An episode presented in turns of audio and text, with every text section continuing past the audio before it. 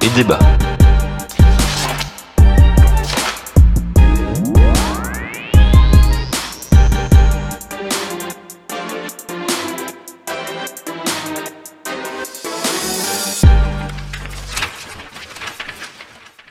Bonjour à toutes et à tous et bienvenue dans cet épisode 63 du podcast Démo et Débat. On vous accueille un peu chaudement aujourd'hui par ce beau mois de juillet, mais cela ne va pas nous empêcher de faire nos critiques estivales puisque nous avons un beau programme avec au menu ce mois-ci Las Vegas Parano de Hunter S. Thompson, Parole d'honneur de Leila Slimani et Laetitia Corinne et Blackout de Marc Ellsberg. Et pour critiquer tous ces livres, j'accueille des chroniqueurs qui sont déjà passés par ces micros. Bienvenue Clémence. Merci Mehdi, bonsoir Mehdi, bonsoir Pierre. Quelle est ta phrase du mois? Alors euh, moi j'ai choisi une citation de Nawal al-Sawadawi, qui est une autrice égyptienne mondialement reconnue pour euh, ses écrits qui euh, ont brisé les tabous du sexe et de la religion en, Égypte. Et donc, euh, c'est une femme qui a mené un combat contre l'excision, contre la polygamie et le port du voile islamique. Euh, euh, du coup, et donc, elle a notamment, ses écrits ont notamment influencé les mouvements féministes au Maroc, dont on parlera, je pense, tout à l'heure. Et j'ai choisi une phrase qui est tirée d'un de ses ouvrages qui s'intitule Mémoire de la prison des femmes, qui est un ouvrage qui est sorti en 2002 et qui est un document exceptionnel sur la condition des femmes et des intellectuels dans le monde, arabe. Et la phrase est la suivante. Je continuerai à écrire, j'écrirai même s'ils m'enterrent, j'écrirai sur les murs s'ils me confisquent crayons et papier, j'écrirai par terre, sur le soleil et sur la lune. L'impossible ne fait pas partie de ma vie. Très bien. Et j'accueille le deuxième chroniqueur, un habitué du podcast, peut-être le recordman. Bonjour Pierre. Bonjour Mehdi. Quelle est ta phrase du mois? Ma phrase du mois est une citation que l'on prête euh, parfois à Aristote, parfois à Sénèque, on ne sait pas trop. Euh, c'est la suivante Il n'y a point de génie sans un grain de folie. Très bien. Je crois que j'ai pas besoin d'en dire plus.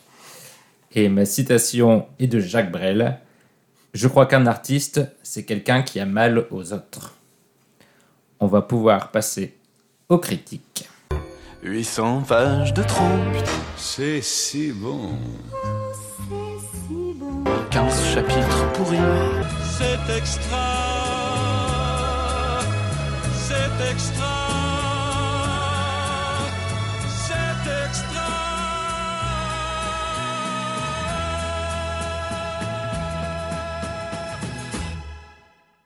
Et on commence ces critiques avec Las Vegas Parano.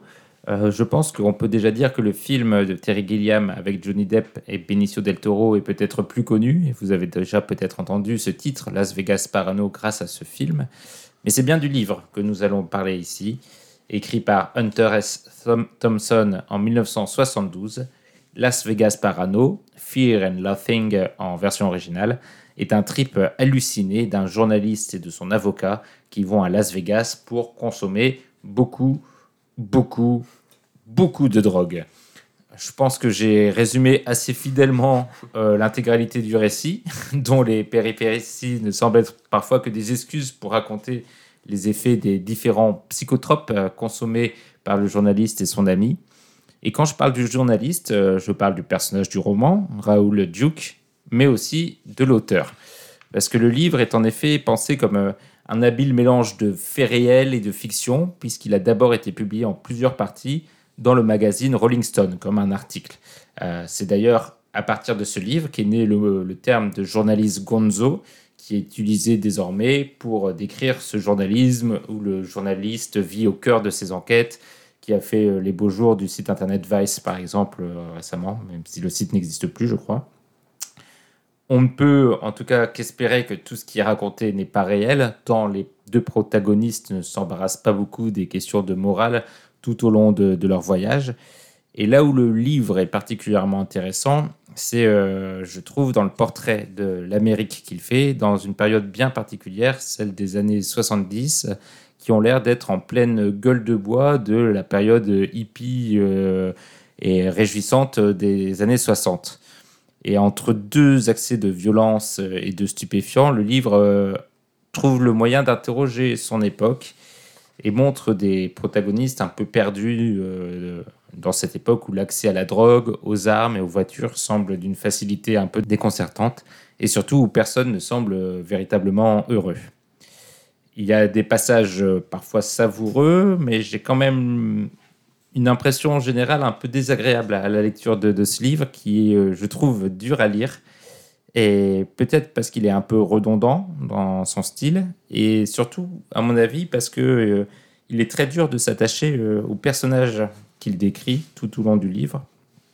Que ce soit en bien ou en mal, d'ailleurs, ils sont tellement dans leur délire que euh, je trouve que parfois le lecteur est un peu en dehors de, de ce qui leur arrive. Vous, comment vous avez ressenti? Las Vegas Parano Clémence Alors, euh, merci Mehdi. Alors, euh, moi, je voulais déjà commencer pour parler de, de ce livre, de te remercier de, de m'avoir euh, du coup permis de, de vivre ce podcast et de lire ce livre. Parce qu'effectivement, moi, j'avais entendu parler du film que j'ai vu il y a quelques années maintenant. Mais on, peut, on peut quand même dire que l'expérience de la lecture du livre est une expérience en soi. Mhm. complète- tellement c'est déjanté, euh, tellement du coup on m'avait dit que c'était effectivement une lecture qui ne laissait pas indifférente. Et effectivement, c'est le cas. Euh, on est euh, à l'apogée du cynisme, du je m'en foutisme. et c'est le bouquin pour moi de la défense phénoménale. C'est-à-dire que du coup, on va tester les différentes drogues qui existent et on va à chaque fois avoir une description assez pré- précise de leurs effets. On se demande même si, euh, si euh, l'auteur euh, n'est pas probablement d'ailleurs très consommateur, Si. hein, même beaucoup, et qu'il en connaît et qu'il en connaît les effets les effets de, de chacune d'entre elles. Alors moi je suis comme toi, j'ai vraiment quand même eu parfois des difficultés à m'attacher à certains passages du livre parce qu'effectivement euh, je trouve qu'on a du mal à, rentrer dans le récit. Euh, les personnages sont effectivement pas très attachants. Et, euh, et comme tu dis, le lecteur a finalement pas trop sa place. Pour moi, c'est plus. Alors, du coup, effectivement, on a quand même quelques, quelques aspects qui sont, qui sont celui notamment du, rêve américain qui, qui finalement n'est plus ce dont, voilà, ce dont on. Enfin, du coup, qui n'est plus à rattacher aux valeurs qu'on lui avait accordées. Et, euh, et je suis comme toi, j'ai vraiment eu euh, du coup des, un peu de, ouais, par- parfois, euh, parfois des difficultés à rentrer dans le, dans le, dans le, dans le livre. Euh, pour moi, c'est un peu une non-histoire parfois. Euh, même si, euh, même si ouais, gros, on passe d'une course de moto, on passe d'une- d'un événement pour assister à un congrès de flics. Enfin, j'ai j'ai eu du mal un peu à rentrer dedans, même si j'ai apprécié la lecture par ailleurs. Pierre Voilà. Alors moi, pour le coup, effectivement, merci beaucoup Mehdi de d'avoir permis de, de lire un tel livre. Alors j'avais pas du tout euh, vu le film, donc c'était une vraie découverte pour moi. Et euh, bah, je rejoins un petit peu ce que, ce que vous avez dit. Je, j'ai découvert plein de noms de, de drogues différents, la mescaline, l'éther, le- l'acide. Qu'on a envie de euh, tester. Qu'on a, ouais, qu'on, C'est vrai. dont on voit effectivement tous les effets à travers les différents chapitres du livre. C'est c'est un livre à part, c'est euh, une expérience à part aussi à la lecture également. Les, le binôme euh, du docteur Gonzo euh, et de ce, euh, journaliste qui, Raoul Duc, qui, sillonne la- Las Vegas et l'Ouest américain en voiture, dans des chambres d'hôtel, laisse, assez une impression d'un récit complètement déjanté. Moi, je vous rejoins sur le fait qu'on a pas mal, enfin, sur certains aspects, dans certains chapitres, les aspects moraux sont très contestables. Mhm. Euh, On reviendra sur le traitement des femmes, euh, je pense. Ouais, effectivement, avec, euh, ouais, je pense qu'il y a des choses à dire, mais euh, j'ai pas un souvenir pour autant euh, désagréable de ce livre, euh, qui, je pense, est assez euh, cohérent en fait dans son ensemble et dans sa manière de, de dépeindre l'Amérique euh, de la fin des années 60 et euh, notamment l'époque Nixon. Mais ce, ce qui est assez fou aussi dans sa, dans sa construction, c'est que euh, il y a un objectif pour ces deux, euh, ces deux personnages, surtout le, principal, c'est d'écrire. Il doit faire euh, un reportage sur une, comme tu l'as dit, Clémence, d'abord sur une course, puis après il a une autre mission. Et c'est à peu près tout ce que raconte le livre. Et en même temps, ça paraît tellement éloigné des enjeux des personnages et de ce qui est vraiment raconté. Cette course de voiture, on comprend même à peine ce que c'est et pourquoi et ce qu'ils y font, parce que c'est c'est évoqué à un moment, mais comparé à ce qu'ils font, ça paraît tellement insignifiant. On avait vraiment l'impression que le, le- les éléments les plus incroyables que sont censés euh, décrire ces journalistes dans leurs articles, c'est eux qui les provoquent en fait. C'est leur vie qui est, qui est folle. D'où ce côté journaliste gonzo où c'est presque eux-mêmes le sujet de leur propre reportage. Et, euh, et on a un peu l'impression que euh, le récit est un, est un prétexte en fait. Que, que peu importe en fait ce qu'ils doivent faire, peu importe où ils sont, le seul truc qui fait avancer le récit, c'est euh, quelle drogue ils vont consommer et qu'est-ce que ça leur fait faire. Est-ce que ça vous a dérouté dans votre rapport à la lecture ou est-ce que au contraire c'est quelque chose que vous avez trouvé euh, intéressant, qui a suscité votre intérêt En même temps, euh, ça déroute par moment et en même temps, c'est tellement décalé euh, que du coup, ça, c'est aussi tout l'intérêt d'une telle lecture. Enfin, du coup, ça, euh, voilà, ça permet de découvrir, euh, ouais, de découvrir une autre façon d'écrire. Après, il, il cite plusieurs fois son nom, l'auteur, donc on se demande aussi dans quelle façon, de quelle manière c'est autobiographique. Et il le cite, Euh, mais en parlant d'autres personnes. parlant d'autres de- personnes, ouais, c'est- Il oui. y a un truc un peu étrange. Étrange, ouais. ouais, ouais. Et puis c'est vrai qu'il y a des passages quand même qui sont pépites, notamment sur le, rêve américain et la désillusion. Enfin, moi j'ai noté quelques passages euh, assez, euh, qui, m'ont assez euh, fait rire, mais, mais enfin fait rire, oui, qui, sont, qui sont drôles tellement c'est cynique. Mais, mais ouais, c'est assez, euh, peut être parfois assez déroutant. Ouais, pour le coup, le, le cynisme est très présent dans le, dans le livre et moi, c'est quelque chose qui m'a m'a pas dérangé plus que ça. Euh, les deux personnages sont cohérents et se répondent mutuellement et sont vraiment des partenaires euh, de jeu assez, euh, assez bons en fait. Et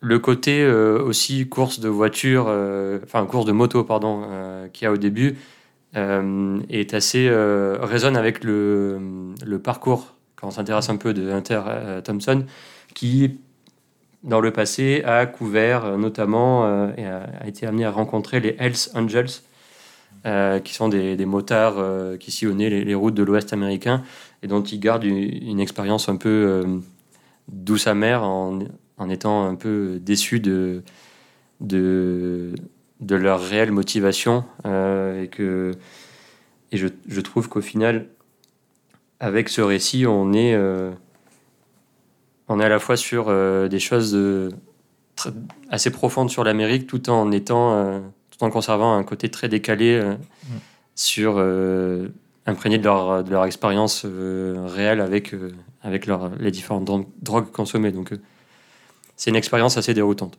Et le, le motif de la course dont tu parles, je trouve colle parfaitement aussi à l'ambiance générale du livre qui, qui est toujours dans une fuite en avant. Ces deux personnages, ils sont toujours en mouvement. clairement Ils essaient toujours de partir, mais on ne sait jamais vers où. Parfois, ils tournent en rond, mais ils sont quand même dans une sorte de, de fuite, que ce soit de la police, que ce soit de, de, de- de- des endroits où ils étaient avant, des hôtels qu'ils ont Des arnaqués ou quelque Mm. chose comme ça. Mais ils sont jamais à l'arrêt, ils se posent jamais.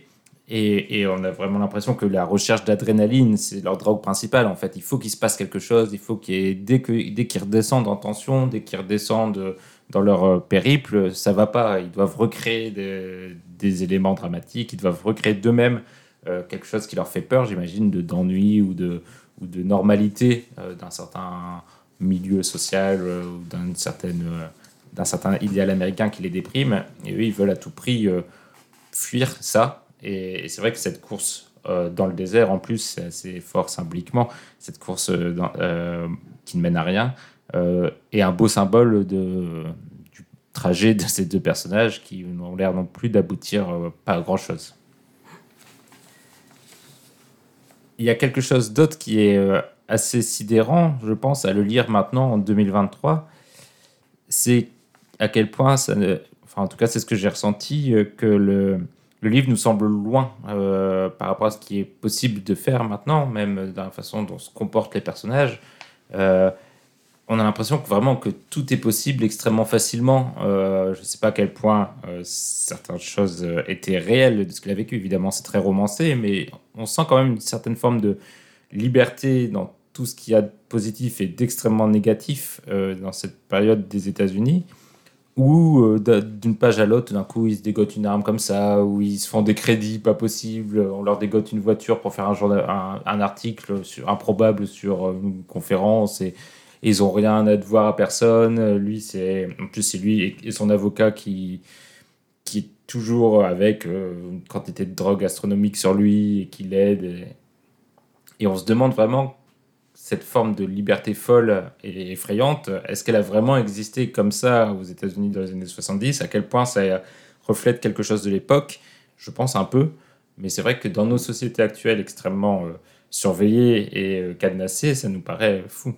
Je ne sais pas si vous avez eu ce même choc de... Oui, je me suis demandé quelle était la part de, réalité, de fiction euh, tout au long du livre. C'est vrai que rien n'est impossible à les lire et, et en fait, euh, on nous donne le récit de, de, ces différents interdits qui sont bravés les uns après les autres, dans les chambres d'hôtel, dans les, dans les rues, dans les voitures, euh, à Las Vegas euh, ou dans l'Ouest américain. C'est assez fou. Et je vous rejoins aussi. Je trouve que du coup, c'est assez, assez impressionnant, effectivement, comme tout, comme tout semble facile. Euh, mais bon, du coup, on n'arrive pas. Enfin, du coup, on fait peut-être difficilement la part des choses, effectivement, entre ce qu'il était possible à cette époque-là et que, du coup, ce qui peut-être euh, est, euh, serait, je sais pas, euh, la volonté de l'auteur, enfin, du coup, une, critique vis-à-vis du système, je sais pas, mais je trouve que globalement, les critiques euh, que fait l'auteur par rapport à à l'Amérique de l'époque, elles sont relativement soft. Enfin, je sais pas si c'est l'impression que vous avez eue, mais je trouve que c'est pas. Euh, ça pourrait être plus trash que ça, je pense. Enfin, je, je sais pas si vous avez eu cette même, euh, cette même impression. Oui, je, je pense qu'il y a quand même quelques passages assez savoureux dans la convention des procureurs euh, sur voilà, le fait de se moquer quand même de, de la police, euh, de la police américaine et des, de l'Amérique profonde. Qui est, enfin, moi, j'ai trouvé que c'était plutôt, plutôt bien senti et assez, euh, assez acerbe, mais euh, sur ce point-là, comme sur certains autres, mais euh, toujours euh, euh, par petites bribes ou par des références à des auteurs ou par euh, on sent quand même le- le- le- l'esprit du journaliste là qui écrit de la fiction aussi. et qui se moque du- d'une ambiance extrêmement particulière aussi, celle de Las Vegas, euh, qui Oui. est quand même, je pense, une des villes et qui l'est toujours euh, les plus étranges euh, qui soit, euh, ce- cette ville des extrêmes au milieu du désert euh, où euh, tous les pires, euh, pas les pires, mais où, où tu as l'extrême de, euh, le- le- du divertissement dans tout ce qu'il a de, de- de plus parfois euh, poisseux et glauque, que ce soit les, les casinos, euh, que ce soit la prostitution. et, euh, et les trafics en tout genre. C'est vrai que Las Vegas semble être la ville superficielle par excellence. Et ce livre le, le montre, entre autres, parmi beaucoup de choses, que c'est. Que il, a, oui, il y a plein de, plein de, de remarques qui sont assez, assez amusantes sur, euh, sur des, des criminels à un moment euh, qui se font arrêter pour pas grand chose, alors que eux ils font, ils font tous les crimes possibles, imaginables depuis le début du bouquin et ils sont quasiment jamais inquiétés. Je pense que ça montre aussi un certain privilège euh, d'une partie de la société, euh, journalistes euh, avec beaucoup d'argent, des du récit blancs, qui peuvent se permettre de profiter des, des failles d'un système que, qui n'a pas cette miséricorde pour, pour d'autres personnes. Et je pense qu'il montre un peu tout ça, mais sans jamais euh, vraiment l'aborder frontalement. Il y a peut-être un ou deux passages au chapitre qui sont plus euh, euh, sur une tonalité de réflexion quasiment philosophique, mais c'est c'est assez éparse dans un récit qui va tellement en tambour battant que euh, c'est des, des, des morceaux qui, qui nous arrivent en nous, qui, qui restent en nous, mais qui ne sont pas délivrés tels quels, je trouve, par, l'auteur. Mm. peut-être. Oui, qui sont dilués, ouais, exactement, je suis d'accord. Comme la drogue. Pas toujours. Pas toujours. Pas toujours. Et les pamplemousses également. Oui. Moi, ça m'a donné envie d'aller voir Las Vegas quand même, tu vois. Et Effectivement, de, de découvrir euh, Ah oui, Alors, ville envie des extrêmes. Moi, c'est au contraire l'inverse. ouais. Je ne vais jamais dans cette ville. Ça, ça en dit beaucoup sur toi, Clémence. Euh, et donc, et on peut peut-être revenir un peu aussi sur cette question que- qui est difficile à, à éluder quand on lit le livre, la question de, de la place des femmes, parce qu'il y a des passages, assez- notamment un qui est assez terrible et euh, absolument pas euh, contextualisé, où tu as une scène où une femme se fait totalement manipuler, on pourrait dire violer, je pense, euh, alors que c'est jamais présenté tel quel et que c'est juste une péripétie parmi d'autres amusantes de, de ce couple de voyageurs. Donc y a là aussi on voit une différence d'époque euh, assez forte euh, et, un, et un livre écrit par un homme qui clairement ne fait pas trop cas euh, des, des sentiments et des émotions de- des femmes qui servent euh, dans le livre globalement en- d'objets, on va dire Oui. ça comme ça, et Puis qui n'ont jamais de personnalité. Puis même les femmes également, dépeintes, euh, les épouses des, des procureurs qui viennent euh, au congrès, etc., qui sont toujours présentées comme la plus un qui vient accompagner le, le conjoint, etc. Oui, les- le rôle des femmes, enfin le- les femmes en- sont, assez, sont très mal dépeintes dans le livre, effectivement. Oui, totalement, ouais. Que ce soit sur les différents, les différents, les quelques passages où on voit apparaître euh, une ou plusieurs femmes, euh, c'est toujours effectivement euh, très, très négatif. Je me souviens du- d'une phrase concernant le congrès, c'est que du coup, il compte le nombre de flics et donc il dit il y a tant de flics femmes. Enfin, du coup, voilà, il a, mais du coup, enfin voilà, il y a, il y a de- des, des petites, euh, des petites euh, passages, des petits passages comme ça ou des petites phrases. euh, mais et puis du coup, les scènes que tu as décrites, euh, Mehdi, bien sûr. Mais euh, effectivement, je ne sais pas quel était euh, les- le rapport euh, aux femmes de l'auteur, hein. mais en tout cas, on peut, euh, On peut on s'interroger. peut s'y interroger, oui. Je pense que malheureusement, c'est on peut surtout s'interroger sur le rapport de l'époque Oui, avec, aussi. avec les femmes, parce que je suis même pas sûr que. c'est- Je pense que c'est surtout révélateur de ça que c'était pas le sujet de son livre et que ça l'intéressait pas et que euh, tout ce qu'il voulait raconter, c'était euh, ce que Oui. pouvaient faire deux hommes euh, avec de l'argent à cette époque-là et sûrement ce que n'auraient pas pu faire deux femmes Mhm. dans la même situation. Oui. Donc c'est ça montre aussi que ce, ce- ce- ce sentiment de liberté euh, folle et furieuse que nous présente ce livre concerne une petite genré, partie de la population. Est-ce que vous avez d'autres euh, éléments à ajouter sur euh, Las Vegas Parano? Et puis pour compléter peut-être sur l'aspect euh, description des femmes, etc., la scène aussi où, euh, avec la, la femme de ménage euh, qui, Oui. qui vient effectivement dans la chambre et qui se voit enfin, confrontée à la vision d'un homme nu et qui se voit raconter des, une, une douce histoire pour, pour endormir sa vigilance, bon, qui, qui est assez révélatrice également. Clairement.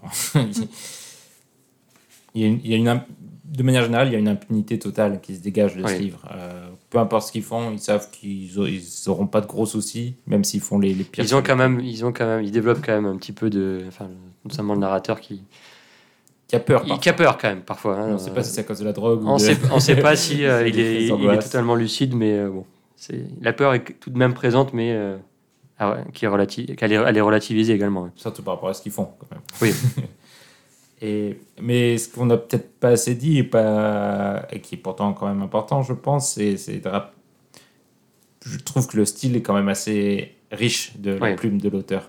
Euh, parce que j'ai parlé de redondance dans le livre, c'est vrai que euh, il se passe beaucoup de fois la même chose, c'est-à-dire ils vont consommer des drogues, ils vont avoir une montée et une descente. Euh, mais à chaque fois, je trouve qu'il réussit à donner euh, vraiment une sensation euh, liée à ces différentes drogues, à, à faire évoluer son récit dans ce flou permanent, mais qui, qui fonctionne parce qu'il y a toujours une phrase qui t'emporte, une phrase qui te, Mm. fait, qui te fait dire ah, ça c'est intéressant dans la façon de décrire sur les personnages, Mm. sur les paysages, sur, sur l'époque. Et euh, c'est ça qui sauve aussi le livre dans ces moments les plus, je trouve, rébarbatifs, c'est que euh, c'est une belle plume. Et ça, ça compte quand on, quand on lit un livre. Ouais, totalement d'accord. Je, je reprenais le livre euh, tout de même avec plaisir parce que euh, le trait, euh, le trait de l'auteur est, est plaisant et, et on- je m'attendais effectivement à retrouver des saillies voilà, toutes les deux trois pages assez, assez sympa quoi. Et je vous rejoins également. Moi, je trouvais, ça, je trouvais que les titres des chapitres étaient assez Oui. rigolos. Et vrai. ça me donnait aussi à chaque fois très envie d'aller voir ce qui allait, ce qu'on allait pouvoir y découvrir. Donc moi, ça m'a donné envie de revoir le film. Oui, c'est vrai que bah, moi non plus je ne l'ai pas vu, euh, donc euh, Pierre non plus. Ouais. Donc tu nous le On pourra conseilles le, quand même on pourra le regarder ensemble, Mehdi. Conseil de film. Parce que c'est vrai qu'en lisant ce livre, je me disais, mais comment, euh, comment ils en ont fait un film? Bon, j'ai hâte Oh, de voir J'imagine assez bien comment on peut faire un film sur ça, mais ça. Ouais, alors, mais il faut, faut lui donner une profondeur suffisante, ouais, je pense. ouais. Très bien. Est-ce que vous recommandez Las Vegas Parano? Moi, totalement. Ouais, pareil.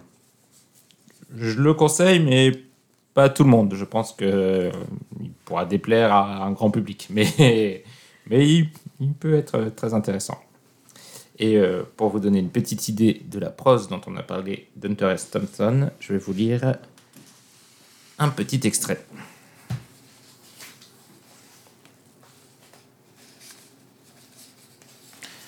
L'histoire est dure à connaître à cause de toute la merde qu'on rajoute.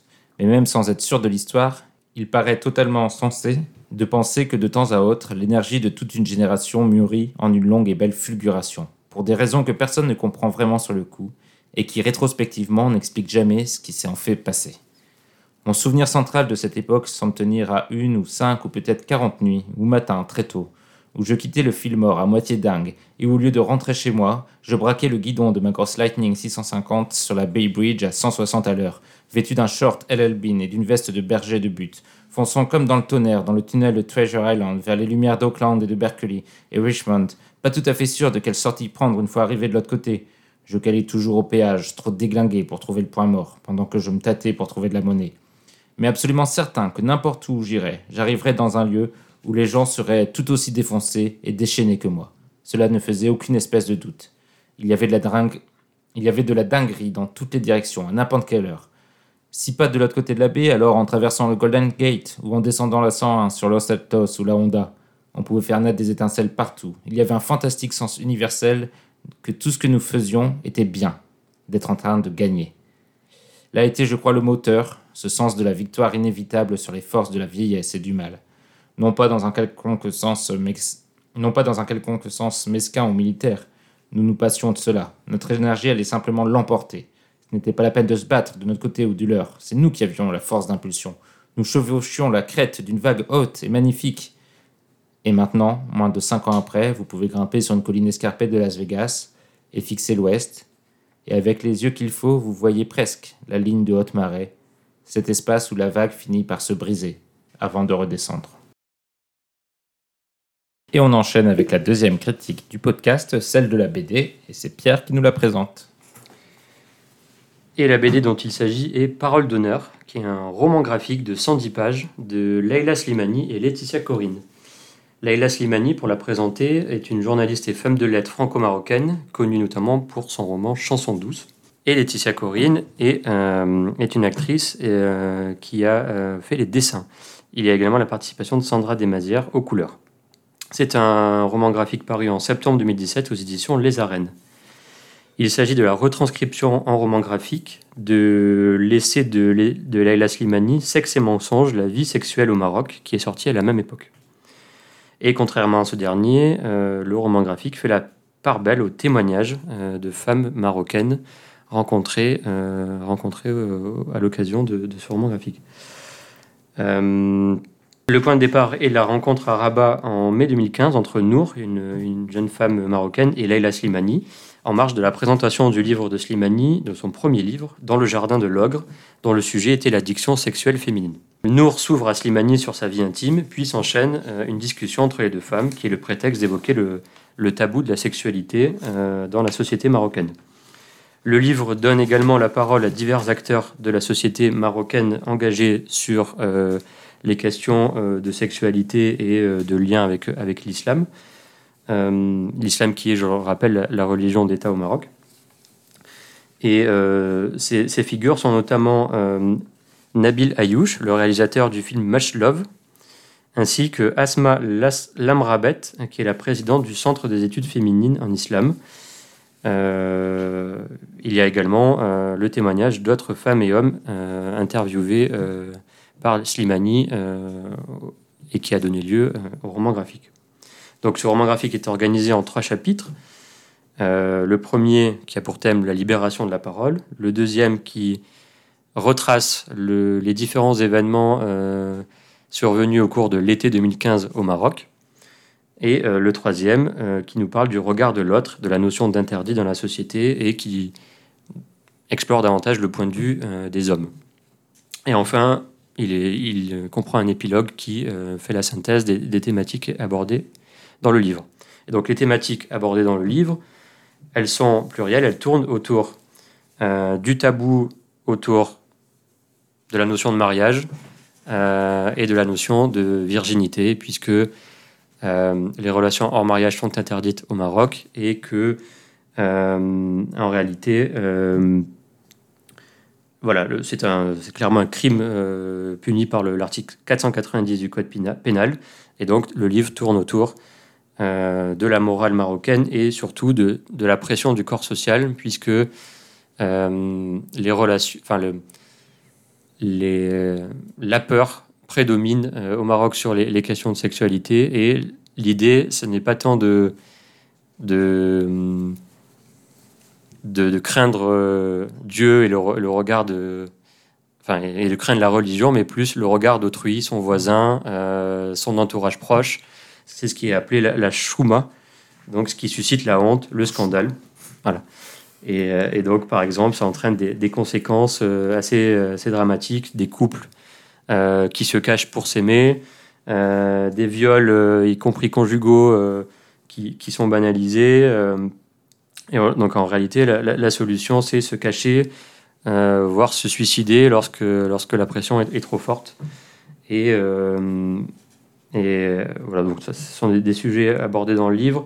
Également, le, le tiraillement perpétuel entre euh, la volonté de, et le désir de libération des femmes versus l'acceptation des, des carcans imposés par la société et ce qui entraîne tout un, tas de conséquences, la reconstruction euh, de, de l'hymen, euh, de l'hymen des femmes, le, fait de, de s'interroger sur l'opportunité de, porter à nouveau le voile euh, euh, ou pas, et, ce, genre de, de considérations. Et ensuite, notamment au cours, du, deuxième, euh, chapitre, euh, voilà, Leila Slimani nous, raconte plusieurs épisodes euh, qui sont les, révélateurs de, conflits latents dans la société marocaine avec euh, euh, la venue de Jennifer Lopez euh, euh, dans un festival avec euh, voilà, une tenue qui n'a pas plu aux, aux- traditionnalistes euh, euh, marocains, mais en réalité à, beaucoup de, à beaucoup de, personnes au Maroc, euh, ce qui a été vu comme une provocation et notamment également euh, deux fémènes qui s'embrassaient dans le centre de Rabat, des lynchages d'homosexuels. Euh, voilà, le, contexte, euh, le contexte de l'été 2015 euh, euh, au Maroc a été euh, largement euh, dépeint dans le livre et rattaché à, à ces considérations de, de tabou autour de la sexualité au Maroc. Est-ce que ça t'a plu ce livre?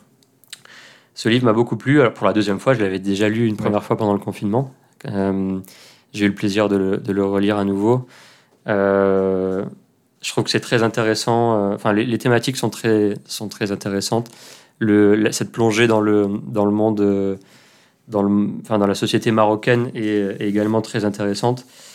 Euh, moi, je trouve que c'est un témoignage poignant euh, qui rappelle au, au lecteur l'importance du combat pour, la libération de la parole euh, des femmes et de l'égalité homme-femme, surtout dans un contexte où on voit que même dans les pays dits les plus avancés, comme les États-Unis, on, en vient à, revenir sur des, fondamentaux comme, le droit à l'avortement. Cette, euh, cette BD, je la recommande à tous. Elle est à mettre entre, entre toutes les mains. J'aimais quand même quelques nuances, on en parlera peut-être, ou je, je peux y aller peut-être maintenant, ou Bon, donc on fera, on fera quand je vais peut-être après, mais en tout cas, une, une super BD pour moi. Clémence? Alors, euh, je rejoins euh, ce qu'a dit Pierre. Euh, c'est vrai que donc, la lecture a été plus douloureuse malgré tout que, que la BD, que le roman dont on a parlé juste avant, rien à voir, mais une lecture beaucoup plus douloureuse parce qu'effectivement, il est question d'une société qui est assez hypocrite, euh, Mm. où la femme euh, est soit épouse, soit vierge, et, euh, et où, mais Pierre l'a dit, hein, tout ce qui est hors mariage est nié, prostitution, concu- concubinage, homosexualité. Donc euh, moi, c'est une lecture qui m'a effectivement beaucoup touchée, euh, beaucoup euh, qui m'a beaucoup pas pris aussi sur des pans de la société marocaine que je méconnaissais. Et par contre, moi, j'ai j'ai ressenti le besoin à la lecture de cette BD et je trouvais que c'était quelque chose qui était peut-être pas développé, mais on en reparlera peut-être tout à l'heure avec Pierre. C'est euh, du coup les grandes dates peut-être du féminisme marocain, ce qui a été, euh, ce qui a, ce qui, euh, la naissance des mouvements féministes au Maroc et où on en est aujourd'hui. Et ça, c'est une vision que j'avais pas au travers de la BD et que du coup que j'ai ressenti tout de suite le besoin d'aller d'aller creuser à la fin quand j'ai fini de lire la BD. C'est vrai qu'il est construit, bah, dès son titre, Parole d'honneur, sur la notion de témoignage. On est moins sur un documentaire ou un récit historique. Euh, sur le Maroc, euh, c'est l'adaptation, comme tu l'as dit Pierre, d'un essai de 2015 où, euh, où Leila Simani parle des échanges qu'elle a eus avec des femmes sur leur intimité. Et, c'est de ce- cette succession d'échanges que parle le livre, avec le petit encart sur l'été 2015, qui est un été particulier, et là qui se rapproche peut-être un peu plus d'une notion chronologique de où en est le Maroc, de ces questionnements.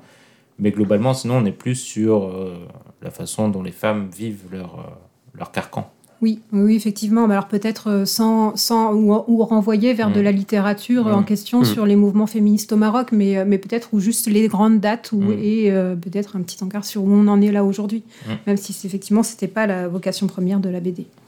Moi, je- je- ce que je trouve très intéressant, et vous l'avez évoqué tous les deux dans le livre, c'est la, la façon dont il met en avant qu'un article de loi semble être au cœur de, de toute une philosophie euh, nocive euh, au Maroc. C'est celui qui interdit les relations hors mariage. Parce que ça signifie que si les relations hors mariage sont interdites, c'est comme si les autres problèmes n'existaient même pas. Euh, Il Mm. n'y a pas de problème d'avortement, il n'y a pas de problème d'homosexualité, il n'y a pas de problème euh, d'adultère, il n'y a pas de problème de prostitution. Tout ça n'existe pas puisque c'est interdit de coucher avec d'autres personnes. Et vu que c'est interdit, on suppose que tout le monde respecte cette règle. Ce qui est Mhm. évidemment pas le cas. Euh, la prostitution est extrêmement développée euh, au, au Maroc. Euh, Leila Slimani rappelle dans son livre que la pornographie est aussi très consommée Oui. euh, au, au Maroc. Donc il y a cette dichotomie entre la norme qui s'impose à tous et tous et qui semble respecter des principes d'origine religieuse et la réalité de ce que vivent les Marocains. Et vu qu'il y a une dissociation extrêmement forte, c'est dans cette dissociation que se logent tous les, euh, tous les vices euh, du système, euh, tous euh, les, leviers qui permettent l'oppression des femmes euh, résident dans, dans, dans cet article de loi qui évidemment est appliqué généralement uniquement pour les adultères des femmes hein, et pas ceux des, des hommes qui sont assez tranquilles en la matière.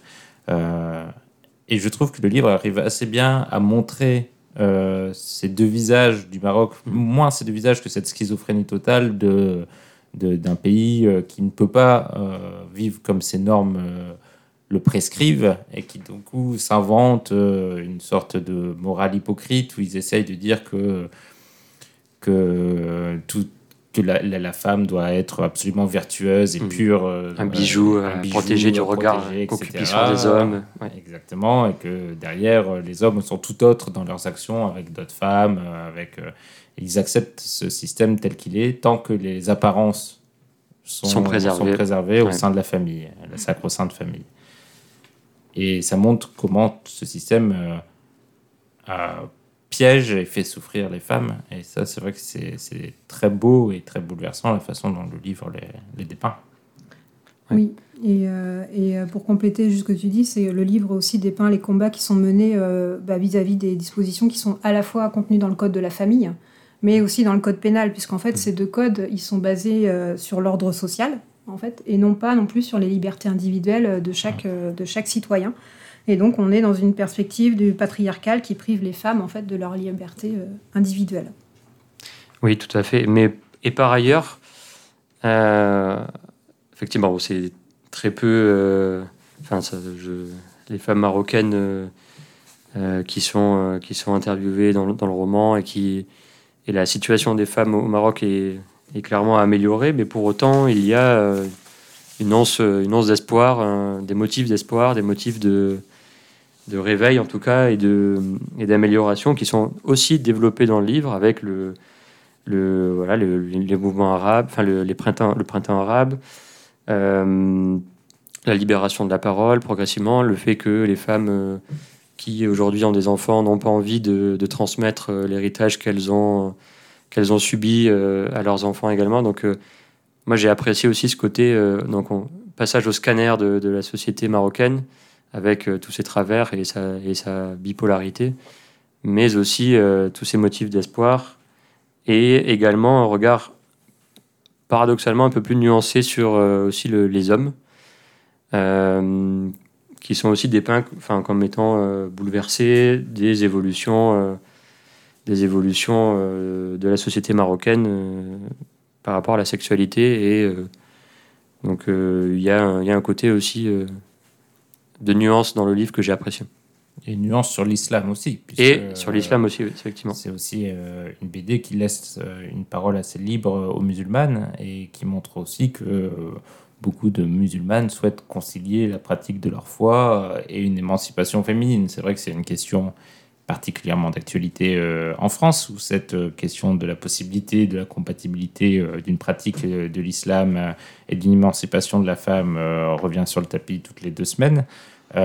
Mais là, on est au Maroc et ce sont des musulmanes qui parlent, des musulmanes qui ne pensent pas pour la plupart d'entre elles. Il y a quelques personnes qui se revendiquent quand même dans la BD, mais la majorité d'entre elles se réclament musulmanes et ne songent même pas à changer de religion. Euh, ce qu'elles souhaitent avant tout quand même, c'est que euh, la société et la façon dont elles puissent euh, vivre leur religion leur permettre de vivre décemment et d'être surtout libres de leur choix. Alors moi, pour euh, rejoindre ce que tu disais, Pierre, là, sur les, les paroles d'hommes, alors j'ai trouvé peut-être que du coup, ça, ça vient à la fin euh, de la Ouais. Et en fait, euh, du coup, c'est euh, ouais, les pages 104, 105, j'ai noté ça, mais du coup, je trouve que c'est très court, en fait. C'est deux hommes, euh, du coup, citoyens, qui, qui, qui, du coup, parlent de, leur, de leurs impressions et du Mhm. coup, de, de, de leur euh, ressenti. Mais malgré tout, je trouve que peut-être, enfin, ça, ça, c'est peut-être quelque chose qui aurait pu être développé, c'est-à-dire qu'on on- davantage, en tout cas donner Ouais. la parole davantage aussi à, à ces hommes qui finalement, euh, en fait, euh, en me renseignant là du coup dans mes recherches sur là où on en est aujourd'hui, euh, font aussi part d'un en fait, d'un certain racisme, puisqu'en fait vis-à-vis vis-à-vis en fait du, du sexisme qu'on accuse, qu'on enfin, du coup qui, est- qui accuse aujourd'hui les Ouais. hommes marocains vis-à-vis justement de, de, bah, de ce qu'on sait de, de la condition de la femme au Maroc. Donc Mhm. peut-être que voilà, peut-être que ça aurait mérité, enfin en tout cas davantage de, de, Oui. de- de témoignages. Ouais, c'est surtout dans, le, dans dernier chapitre, Ouais. effectivement, qui sont des, qui sont, enfin, le mot de la fin est également laissé à, à, des, à un jeune homme de mémoire euh, dans, dans l'épilogue, avec le, aussi l'interview du réalisateur de Match Love, euh, qui est un homme et qui donne son regard d'homme sur les hommes également. C'est assez intéressant. Effectivement, je pense que ça aurait, ça aurait pu être un peu plus développé, mais j'ai quand même. euh, j'ai enfin, j'ai quand même trouvé qu'il y avait quelques, quelques petits passages sur ça. ouais. Et c'est marrant parce que moi j'ai eu presque le sentiment inverse euh, en lisant ces deux pages qui m'ont aussi gêné.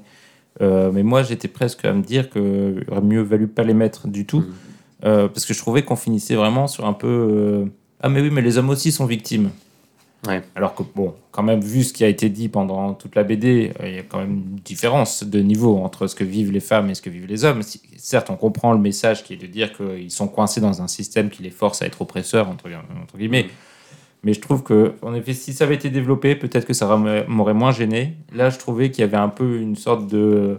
euh, une sorte de pseudo rétablissement de l'équilibre en disant non, mais il y a des hommes gentils aussi, que je trouve euh, qui Ouais, mais- affaiblit un peu le message, la force du message principal de, de l'œuvre. Mais... Bon, c'était peut-être voulu, hein. enfin, je pense que c'était Ouais. voulu de la part de l'auteur. Après, il- la majeure partie de la BD est dédiée effectivement Oui. aux, témoignages de femmes. Et, les Et c'est ce qui est normal, clairement, mais- Deux, deux témoignages. quoi.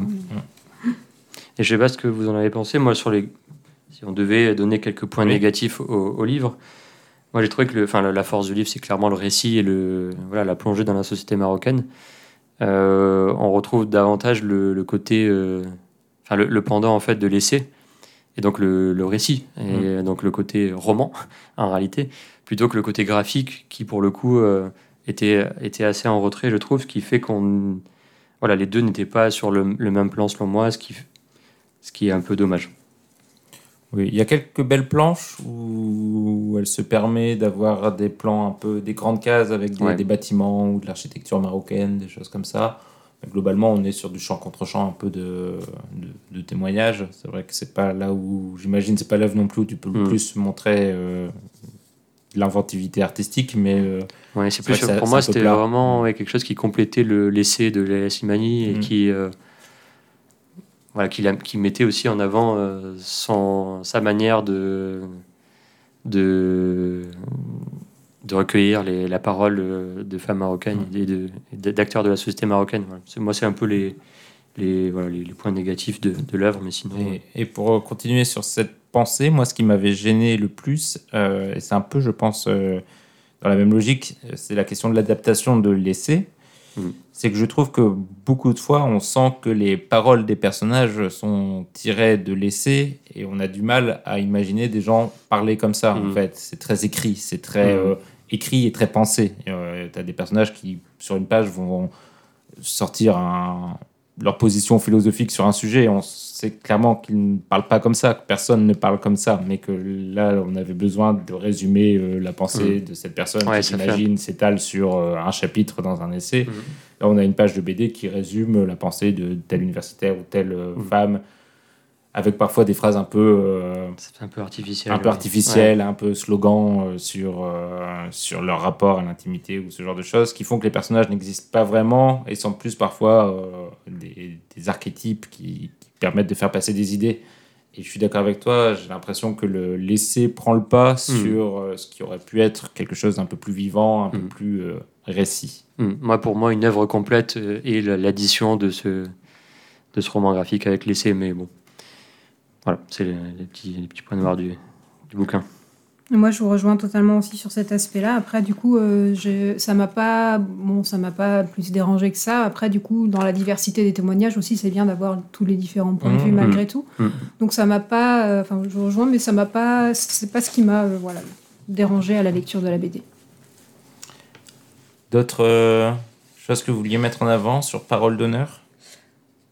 Bah, juste peut-être dire que en fait euh, les mouvements féministes au Maroc ils sont nés en- dans les années 1940 donc en fait euh, ça date. Euh, mais du coup qu'il y a eu plusieurs vagues au féminisme marocain.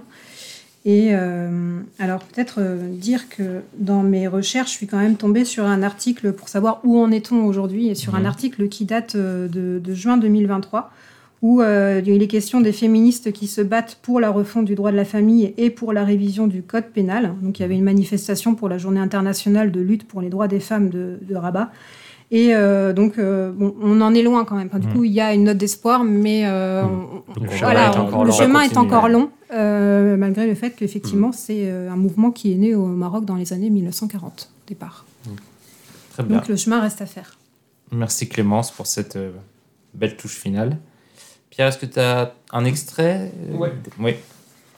Eh bien, je te laisse le lire. Alors, il s'agit d'un extrait de page 24-25 sur euh, une des, colo- des colloques de Nour, la, la jeune femme euh, qui échange avec Laila Simani euh, tout, quasiment tout du long du livre, tout au long du livre, et qui est assez révélateur de, de, la, de la bipolarité du discours. Au fil du temps, je me suis rendu compte que tout le monde, je dis bien tout le monde, baise. Même elle. On voit sur la case une femme voilée de la- tête aux pieds. L'important, c'est de le faire discrètement. En public, les filles le nieront toujours. J'en ai pas connu beaucoup qui aient un esprit militant.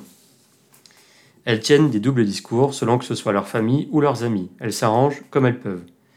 On voit sur la case un- une femme dépeinte sous les traits de Janus avec deux têtes.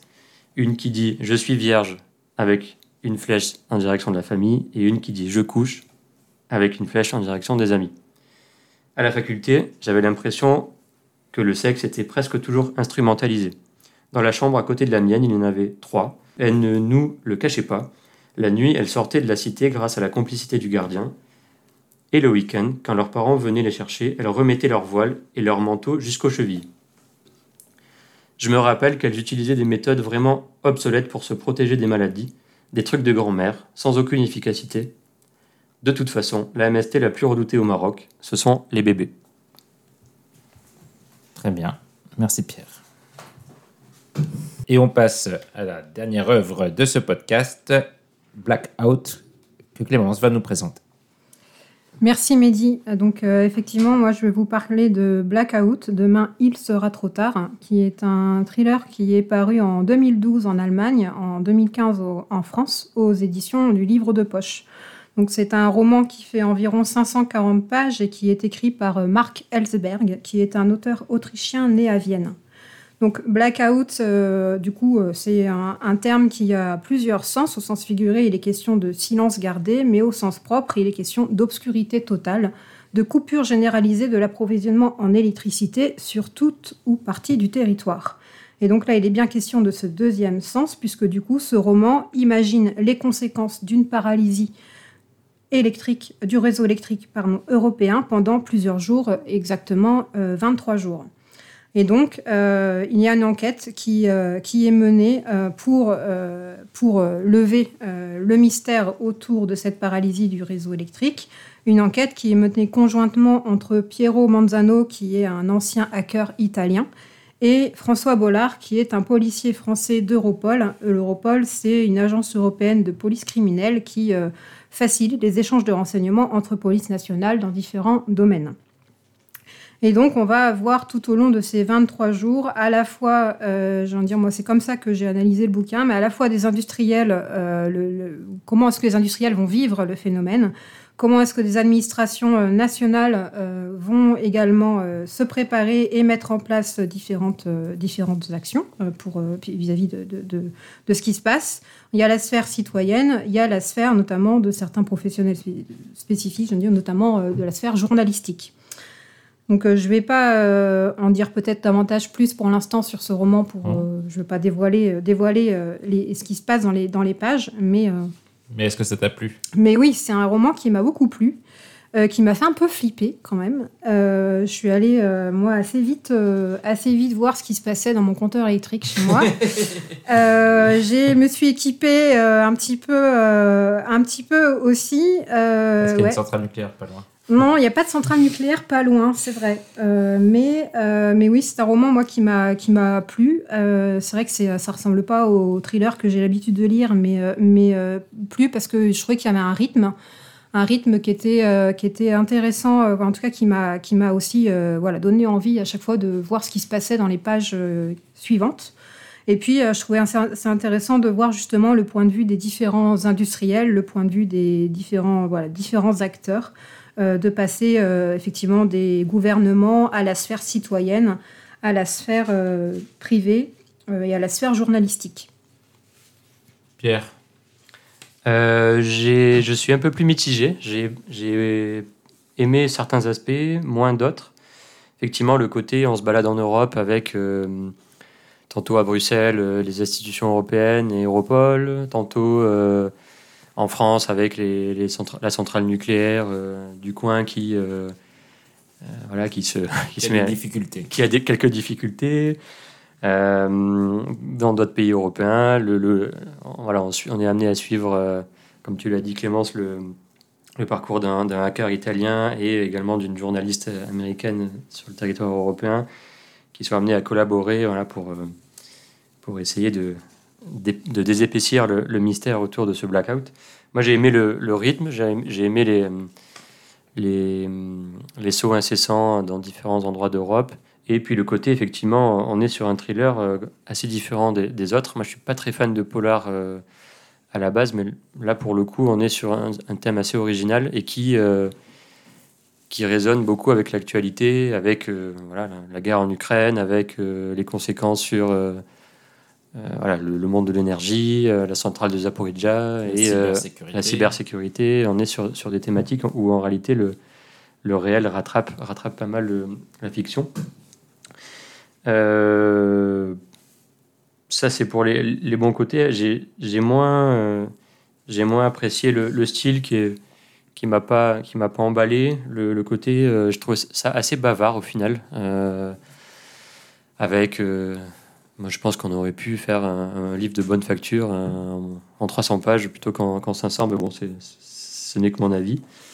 Euh, voilà, assez partagé, euh, sujet intéressant, mais, euh, mais qui aurait pu être, qui aurait pu être plus, plus agréable à la lecture, selon moi. Moi, je vais être encore plus sévère que, que Pierre, parce que j'ai eu beaucoup de mal avec ce livre.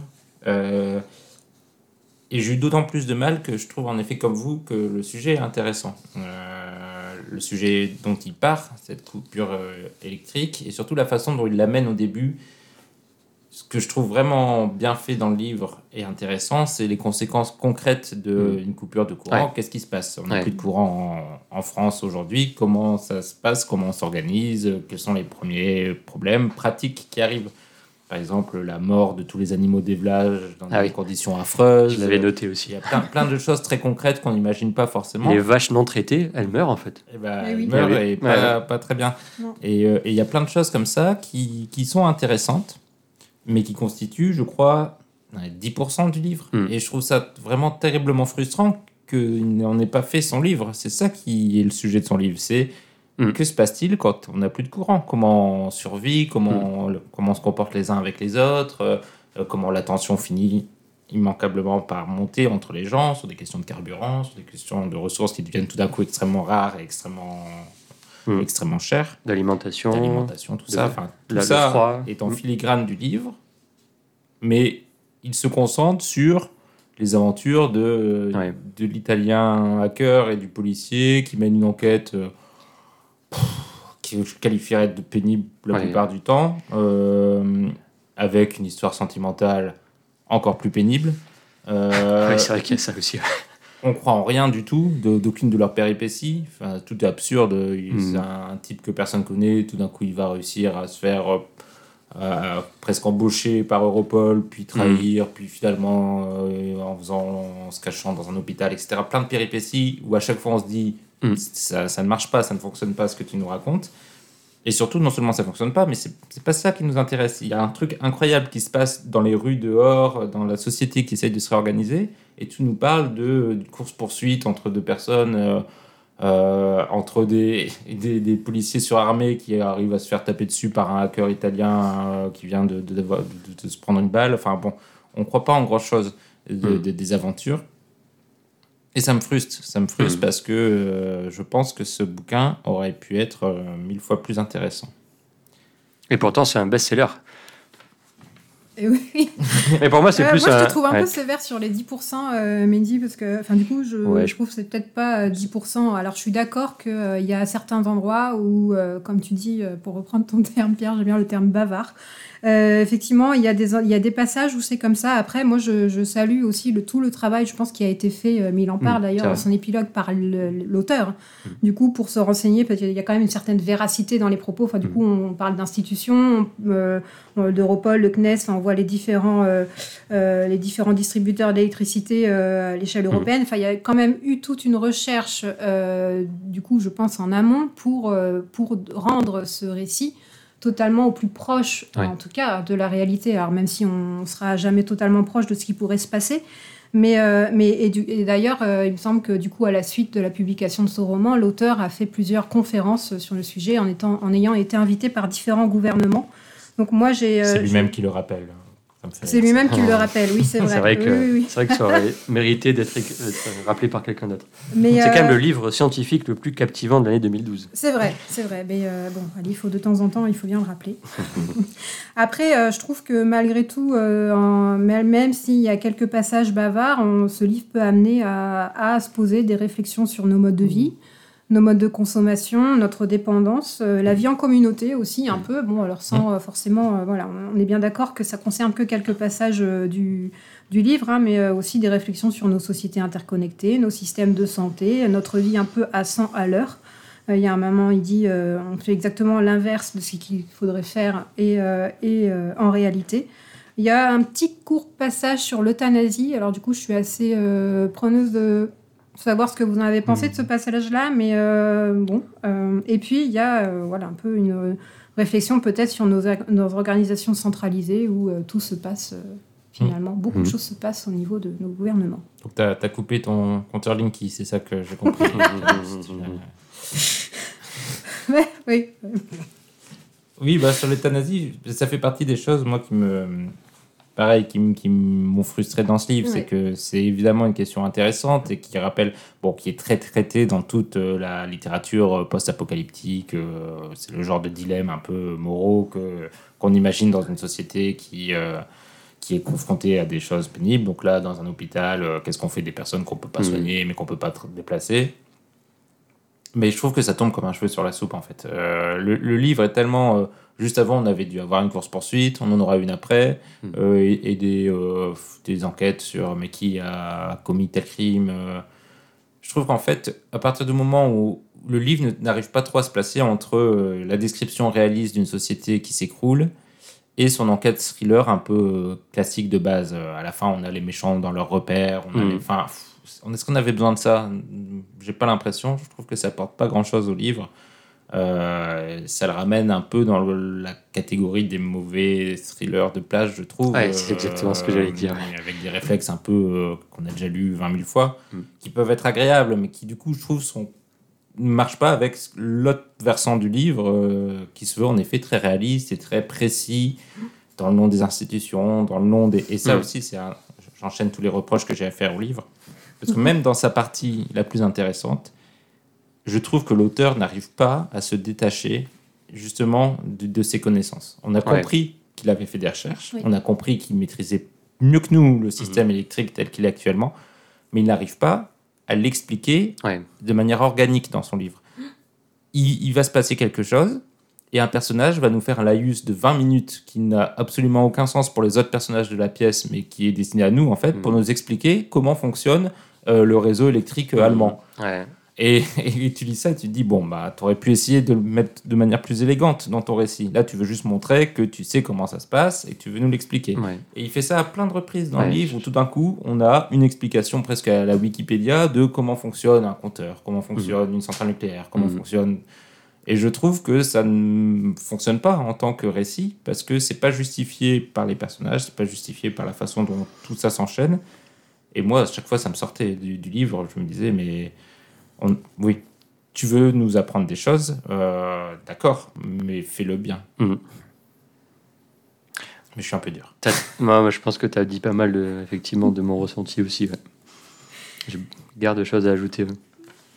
Euh, ouais, moi je j'ai pas le même totalement le même ressenti. Alors je pense que c'est peut-être parce que alors du coup une préconisation qu'on enfin je sais pas ou en tout cas ce qu'on ce qui pourrait être euh, une solution parce que tellement le sujet est vaste, ça serait de se focaliser sur euh, oui. je sais pas moi les systèmes d'approvisionnement par exemple ou se focaliser sur une thématique donnée pour euh, Mhm. justement ou la centrale. Mais, euh, mais là, fait, effectivement, l'auteur a voulu tout traiter. euh, Oui, c'est ça. Sur tous les, Les aspects économiques, les aspects politiques, les aspects Dans toute scientifiques, dans Voilà. toute l'Europe, les différences entre les sensibilités nationales, la France qui est quand même, voilà, avec les centrales nucléaires assez, dé- assez euh, enfin, qui tire ses- son énergie des- essentiellement des centrales nucléaires versus l'Allemagne où c'est très différent avec euh, les ressources euh, électriques. Enfin, bon, on sent qu'il a bossé, on sent que on sent qu'il veut nous dresser un panorama des, différentes conséquences, mais en fait, il, oui, je- moi je rejoins Mehdi effectivement sur le, le fait que l'auteur passe à côté quand même de, de l'essentiel de ce qui est, je pense, son message de base. Et au milieu de tout ça, on voit euh, ce qui se passe dans un centre des opérations. Euh, Hmm. Et donc du coup, euh, là, c'est là, alors du coup, c'est peut-être moi le côté, néga- côté le côté critique que je pourrais faire au livre, c'est finalement, euh, on a l'impression que là, effectivement, c'est euh, un petit groupe de, de, de- de citoyens qui veulent euh, mettre à bas, ou en tout cas euh, euh, témoigner de leur désaccord vis-à-vis d'une société qui leur est imposée sur les systèmes de consommation et, et finalement ça va pas plus loin. Et pourquoi ça pourquoi et pourquoi ça n'irait pas plus loin? Euh, C'est un peu c'est peut-être un peu décevant. Oui. Et c'est politiquement très faible. C'est euh, parce que on va pas tout spoiler. euh, on Non. laisse quelques surprises, mais globalement, euh, c'est c'est l'auteur qui l'écrit lui-même. C'est bon, il y a de l'extrême droite, il y a de l'extrême gauche. Ils C'est sont ça. pas contents. Euh. Ils sont pas contents ensemble. euh, Et donc ça fait des mauvais méchants Ça pour fait euh, vraiment voilà. des méchants de James Bond, mais des années euh, il y a longtemps. Quoi. On n'ose plus les écrire Un- comme ça au cinéma. Un Là, bon polar, c'est d'abord de bons méchants, mais Ouais. bon, là c'est un peu raté. ouais. On voit apparaître des pushs militaires, euh, on voit apparaître euh, Oui, effectivement, dans certains pays du- Chine, du bon, Sud. euh, ouais. L'aide humanitaire qui arrive, bon. Il n'y a même pas un sentiment de, de duel à distance entre euh, les protagonistes. Non. Il pourrait Ouais. y avoir, tu sais, euh, euh, un hacker euh, qui, serait confronté à son rival et qui, du coup, euh, irait dans une sorte de course-poursuite euh, haletante. Là, c'est même pas. C'était très On- cloisonné, on- effectivement. Très bizarre. Quand euh, ils comprennent euh, ce qui va pas, bon, bah, il, fait, il tape trois lignes de code, tu comprends même pas trop ce qu'il fait, Ouais. et euh, hop, ça résout le problème. Enfin, il y a tout ce qui semblait mystérieux au début du livre finit par se dégonfler progressivement et progressivement, et plus ça avance, moins, moins c'est intéressant. Ah oui, c'est assez décevant. Le- les premières pages sont assez emballantes. On se dit, ah, ça, va être, euh, ça va être pas mal. Il y a tous les ingrédients quand même pour faire, euh, pour faire quelque chose de bien. Et bon, ça tombe un peu, effectivement, comme un cheveu sous la soupe. Certains, certains aspects de la trame Je crois que ça aurait été plus fort parce que lui, clairement, ce qu'il veut faire, c'est dénoncer notre système actuel de d'utilisation des données euh, par, via Internet euh, dans des réseaux qui sont tous connectés les uns aux autres euh, pour gérer les, ré- les réseaux électriques. Donc globalement, c'est à peu près ça. Je pense que ça aurait été beaucoup plus fort son message si, on- si la menace n'avait jamais été ciblée. Tu vois, s'il y avait juste eu une panne électrique Mm. venant de, de quelqu'un Oui. de l'extérieur et qu'on aurait dû que le personnage aurait dû se débrouiller avec ça sans jamais essayer de savoir d'où ça venait parce que c'était Mhm. impossible. Là, on Mhm. avait une vraie menace qui semblait vraiment effrayante. Là, la, la menace l'est de moins en moins parce qu'on se dit finalement, bon, en fait, il suffisait d'un peu de sécurité ou enfin, c'est pas si Ouais. grave Oui, que oui. ça. Euh, Il y, a, il y a eu un, les fautes ne, semblent pas réelles en fait. Tu te dis, quand tu finis le livre, tu te dis, bon, ça, ça peut difficilement arriver, ce petit groupe de personnages Ouais. qui, ça me paraît alambiqué. Que, Ouais. euh, Moi, le paradoxe, effectivement, je me suis dit, mais en fait, bon, Oui. nos gouvernements euh, aujourd'hui ou nos institutions pourraient être en mesure euh, as- assez facilement de, de, de faire face à cette, euh, Mm. voilà, au méchant du, au méchant du bouquin, en tout cas. Et euh, pour m'être euh, quand même renseigné dans les blackouts qu'il y a eu dans l'histoire, Oui. euh, il semble quand même qu'il y en ait eu un qui soit, alors je me souviens plus du pays, tu vois, mais euh, qui ait, ait, été causé par un groupe de hackers. euh, Mais je crois qu'ils le disent Ouais, dans le livre. un Ah oui, je me souviens. En Ukraine, non, Il- il d'ailleurs Ah, c'est peut-être l'Ukraine. Euh, En 2000. Ça fait, ça non, fait partie des passages 2015. où À la fin, ouais. il explique. Ah on lui oui, dit, c'est ah, mais j'avais raison d'avoir une bonne idée comme ça. 1986, ça s'est passé comme ça. Et... Mais en tout cas, le dernier euh, blackout en France, c'était 78 et le plus gros, c'était en Inde en 2012 où euh, c'était la plus grande panne d'électricité enregistrée dans le monde vis-à-vis du nombre de personnes touchées. Euh, c'était euh, 670 millions d'euros. Bon là, c'était pas effectivement, c'était à la fois dû à des facteurs structurels et conjoncturels, mais il n'était pas question d'un Mm. groupe de hackers. Mais bon, il y en a eu quel- quand même quelques-uns dans l'histoire. En tout cas, ce qui est mais sûr, c'est que Les thématiques sont quand même intéressantes. Oui. Au final, l'interconnexion entre les différents pays, le, le- le fait de. notre dépendance totale à dépendance l'électricité, totale à ça, l'électricité. c'est- frappant. Enfin, Ouais. C'est vrai que si on imagine là une coupure de courant euh, là, bah, le podcast s'arrête déjà. tire déjà le Déjà. podcast Voilà. terminé. Ce qui est très dommage. Et je pense qu'en effet, notre société euh, part vite à volo. Mais... Très bien. Peut-être qu'il aurait fallu euh, non seulement se focaliser sur une thématique, mais ne pas en faire un- une enquête. Ah, moi, Enfin, c'est- tu vois, c'était clairement, ça en fait ça. qu'il aurait Ouais. fallu. L'enquête est En beaucoup cas, euh, trop banale et pour Ouais, elle n'est pas au niveau en fait, Elle a de- bien. du reste. et les personnages, on en a même pas parlé, mais pas très intéressant. Non, ouais. Non, Non. plus, oui.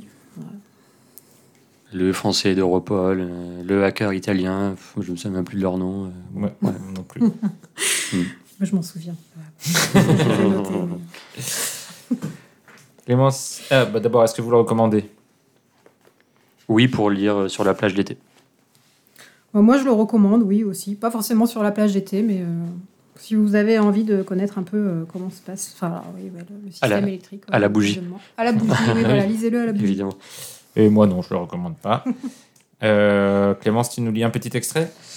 Oui, euh, alors je ne sais pas trop quel extrait choisir, mais euh, j'ai choisi un, passage qui, euh, du coup, c'est les pages, du coup, au niveau des pages 140 et 141 du livre.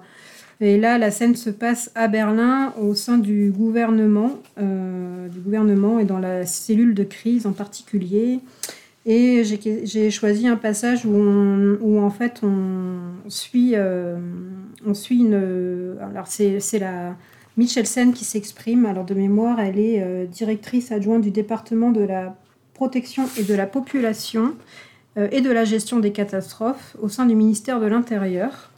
Et donc le passage, c'est le suivant. Commençons par l'approvisionnement en denrées alimentaires. La majeure partie de l'Allemagne, de nos jours, achète ses aliments dans les supermarchés. Cette source est épuisée. Notre collègue Michelsen, on y, on y arrive, directrice adjointe du département de la protection de la population et de la gestion des catastrophes du ministère de l'Intérieur, nous explique rapidement pourquoi. Elle se leva, prit la parole, je fais une petite aparté pour aller à son intervention où elle dit Toute la chaîne de production et de distribution de denrées alimentaires est plus ou moins à l'arrêt. L'ensemble des systèmes modernes est géré par l'électronique. Prenons un de nos aliments les plus communs, le lait. La plupart du temps, il n'est pas produit dans de belles fermes, comme le clame la publicité. Il provient de l'élevage intensif, comptant des milliers de bêtes qui ne peut fonctionner que grâce à un nombre incalculable de mécanismes automatiques pour nourrir, chauffer, aérés entreposés. Les grandes exploitations ont des systèmes de secours capables de fonctionner quelques jours. Certains fonctionnent avec des sources autonomes d'énergie. Cela dit, ça ne leur est pas d'une grande aide. En effet, les laiteries ayant en charge le transport et la transformation du lait ne peuvent plus exécuter leur travail. Les réservoirs de leurs camions sont vides. Ils ne peuvent faire le plein parce que sans électricité, impossible de faire remonter l'essence de la citerne souterraine à la pompe. J'aurais pu continuer, mais je vais m'arrêter là. Très bien, merci. Et on va passer à l'avant-dernière partie du podcast, les recommandations. Mais moi, je ne suis pas ainsi que certains de tes prétendus amis.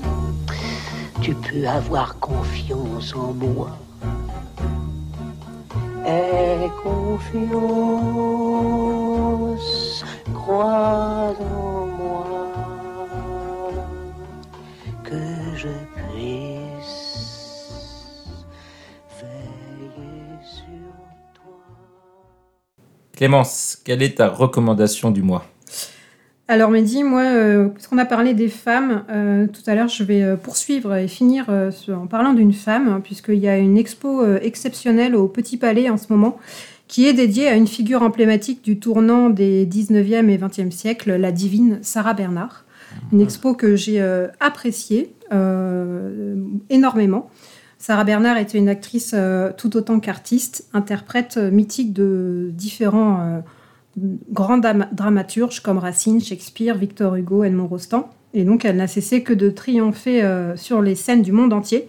Et l'expo est très bien faite euh, puisqu'elle évoque ses plus grands rôles grâce à la présentation de ses costumes de scène, de photographies, de tableaux, d'affiches. Et puis à chaque fois, on a un témoignage euh, du coup d'une personne qui se trouvait en tant que spectateur et qui a vu Sarah Bernard sur scène. Et je trouve que c'est vraiment très bien fait.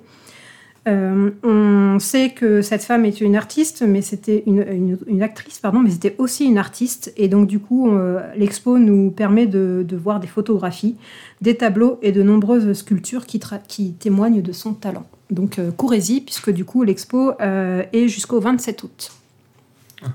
Merci Clémence.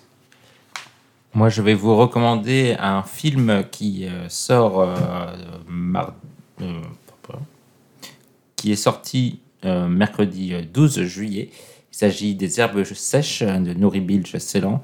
Et euh, c'est un très très beau film dans la lignée des, films de ce réalisateur euh, qui est parmi les, plus grands, à mon sens, euh, de ce siècle. Euh, toujours dans sa veine euh, où il dissèque euh, l'âme humaine euh, sur des périodes assez longues. hein. donc c'est un film là aussi qui, je pense, app- s'approche des trois heures. Euh, mais c'est vraiment à chaque fois un, régal. Chaque plan est magnifique. euh, c'est assez sombre. euh, son personnage principal est assez peu attachant. mais il nous emporte, je trouve, à chaque fois. c'est sûrement pas son meilleur film, mais ça reste un grand film et ça sort demain. Je pense pas qu'il aura le même impact médiatique que Mission Impossible, donc je vous conseille de- de- de- d'essayer de, lui donner sa chance euh, également. Parce que Mission Impossible fait également 3 heures, donc euh, bon, c'est kiff-kiff. Pierre, à toi. Euh, ma recommandation est également un, film, pour le coup déjà, déjà sorti en 1962. C'est un film italien. C'est le dernier film que j'ai vu, Le Fanfaron de Dino Risi, qui constitue une fresque de l'Italie des années 60 et l'Italie de la fin du bien-être et du miracle économique, et euh, qui est considéré comme un chef-d'œuvre de la comédie à l'italienne. Il s'agit de la rencontre improbable à Rome, euh, suivie d'un road trip endiablé, euh, comme dans Las Vegas Parano, mais avec moins de drogue, Oui, c'est vrai que ça y ressemble. entre Vittorio Gassman, qui est la figure du dragueur sûr de lui, amateur de, de conduite pour le, à tout le moins sportive, Un fanfaron. un fanfaron pour le coup, euh, et de Jean-Louis Trintignant, un, un jeune étudiant en droit timide, euh, un peu loser sur les bords, mais qui, euh, qui, qui mûrit euh, au cours, de, au cours du, road trip. euh, et qui est sûr de son, de son appartenance sociale. Et donc en fait, c'est, c'est un peu le, un tandem assez attachant avec aussi plein de symboles sur l'Italie, de la fin du miracle économique et de la future division de la société italienne entre euh, les, bons à rien opportunistes euh, avec leurs euh, valeurs morales fluctuantes euh, qui pourraient tirer profit du, bien-être social au détriment de la figure de Trintignant qui est, beaucoup plus sérieuse. Donc j'ai beaucoup apprécié ce film qui est au demeurant aussi assez drôle et qui repose sur un tandem très, très efficace. Donc je le recommande. Merci beaucoup Pierre. On en a fini pour ce podcast. Donc je remercie Pierre et Clémence d'être venus. Merci Mehdi, merci Pierre, et puis bonsoir à tous. Merci Clémence, merci Mehdi. Et nous allons poursuivre avec le tirage au sort des livres qui seront critiqués le mois prochain. Mais je laisse la parole au présentateur du mois prochain. Salut Florent.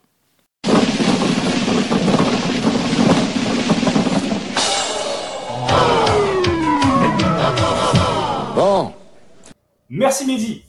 Chers auditeurs, amis lectrices et les autres, avant de clore cet épisode, il nous faut, comme tous les mois, tirer au sort les œuvres du mois prochain.